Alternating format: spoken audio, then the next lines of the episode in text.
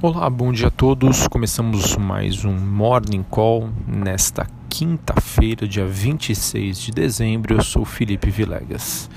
Bom, olhando para o desempenho dos principais ativos de risco, nesta manhã o S&P Futuro, principal índice norte-americano, indica para uma abertura em leve alta das bolsas lá em Nova York, que tem sido é, muito felizes, né? Porque as bolsas por lá têm batido sucessivos recordes diante de uma combinação de liquidez farta e crescimento da economia americana, além, claro, do alívio gerado pela primeira fase do acordo entre Estados Unidos e China. Na Ásia, as principais bolsas também subiram e hoje é feriado na Europa, né, em grande parte, o Boxing Day. É, a tradição vem dos países do Reino Unido, mas podemos dizer que é o primeiro dia, né? Esse feriado acontece no primeiro dia da semana após o Natal. Existem várias teses para explicá-lo, mas nenhuma em definitivo.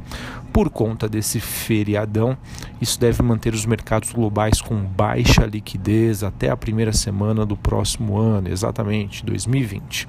A noite foi de pouquíssimas novidades então acredito que isso vai acabar reforçando é, com que os investidores já comecem a olhar para 2020 quando se espera a consumação aí da primeira fase do acordo entre Estados Unidos e China. Olhando para o desempenho das principais moedas, o dólar recua levemente ante a maioria dos seus principais pares globais e o petróleo registra uma ligeira valorização com estoques americanos menores. No Brasil, o nível recorde do Ibovespa deve ser sustentado aí pela melhora das expectativas de crescimento, que será um dos fatores para um possível upgrade nos próximos trimestres, segundo a agência classificadora de riscos, a S&P. A aposta em uma melhora da atividade pode ser reforçada pela previsão da CNC de que nós tivemos aí a maior alta das vendas de Natal desde 2012.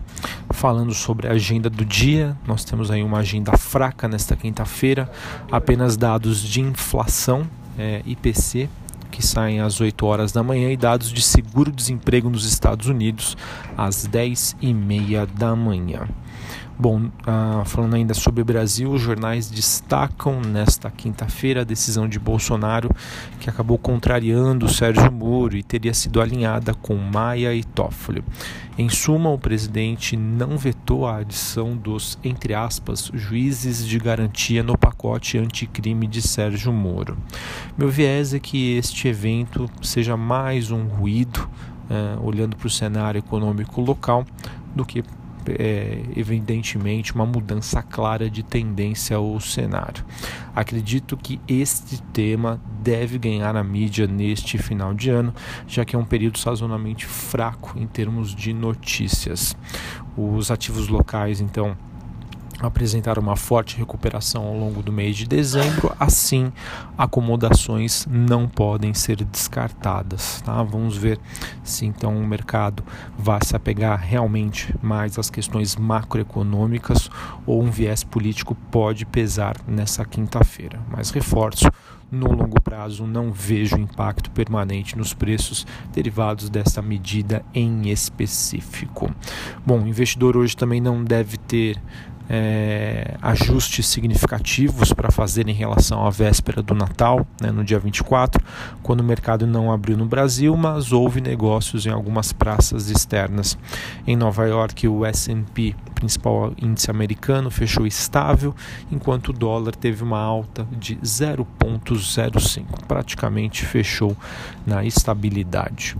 Bom, falando sobre o noticiário corporativo, temos sim muitas coisas, mas é, poucas é, de forte relevância.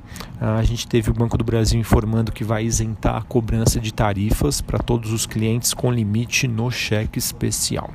Tivemos também o um noticiário dizendo que Bradesco e Itaú estão se modernizando.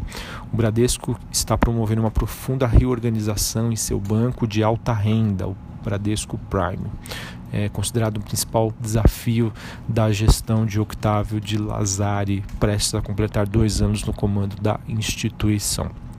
Já o Itaú Banco consolidou sua expansão do atendimento é, por meio de agências digitais em toda a América Latina neste ano. E agora as novas praças são Chile e Argentina. Ao todo, o banco conta com cerca de 200 agências digitais que, tem, que atendem mais de 2 milhões de clientes na região.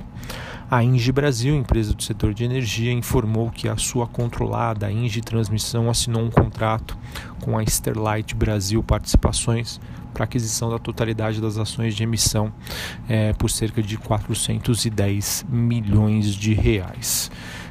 Tivemos também a Oi anunciando que a Superintendência Nacional de Previdência Complementar, a Previc, aprovou a distribuição de mais ou menos 670 milhões eh, de reais de superávit para os participantes do plano PBS.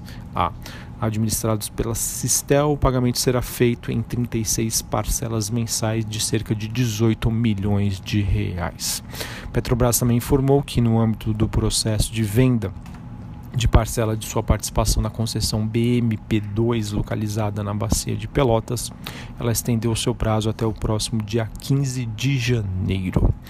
Bom, e também tivemos uma, um estudo é, feito pela Allianz Global Corporate é, sobre é, colisões e quedas que foram responsáveis aí por mais da metade dos valores indenizados por seguradoras no segmento de aviação entre os anos de 2013 e 2018, em um total aí de 9,3 bilhões em perdas no mundo, né? Só uma notícia envolvendo as seguradoras é, que podem aí, não sei se isso faria realmente preço, mas temos as seguradoras locais, a Porto Seguro e a Sul América como representantes.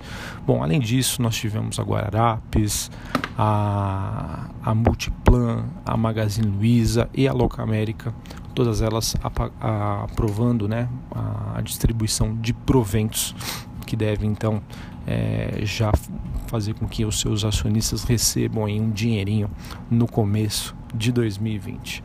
Bom, então pessoal, esse é o noticiário. A gente volta aí do feriado do Natal com um noticiário relativamente esvaziado, poucas novidades e acredito eu que a liquidez tende a diminuir cada vez mais. Um abraço, uma ótima quinta-feira, um excelente pregão e até a próxima. Valeu!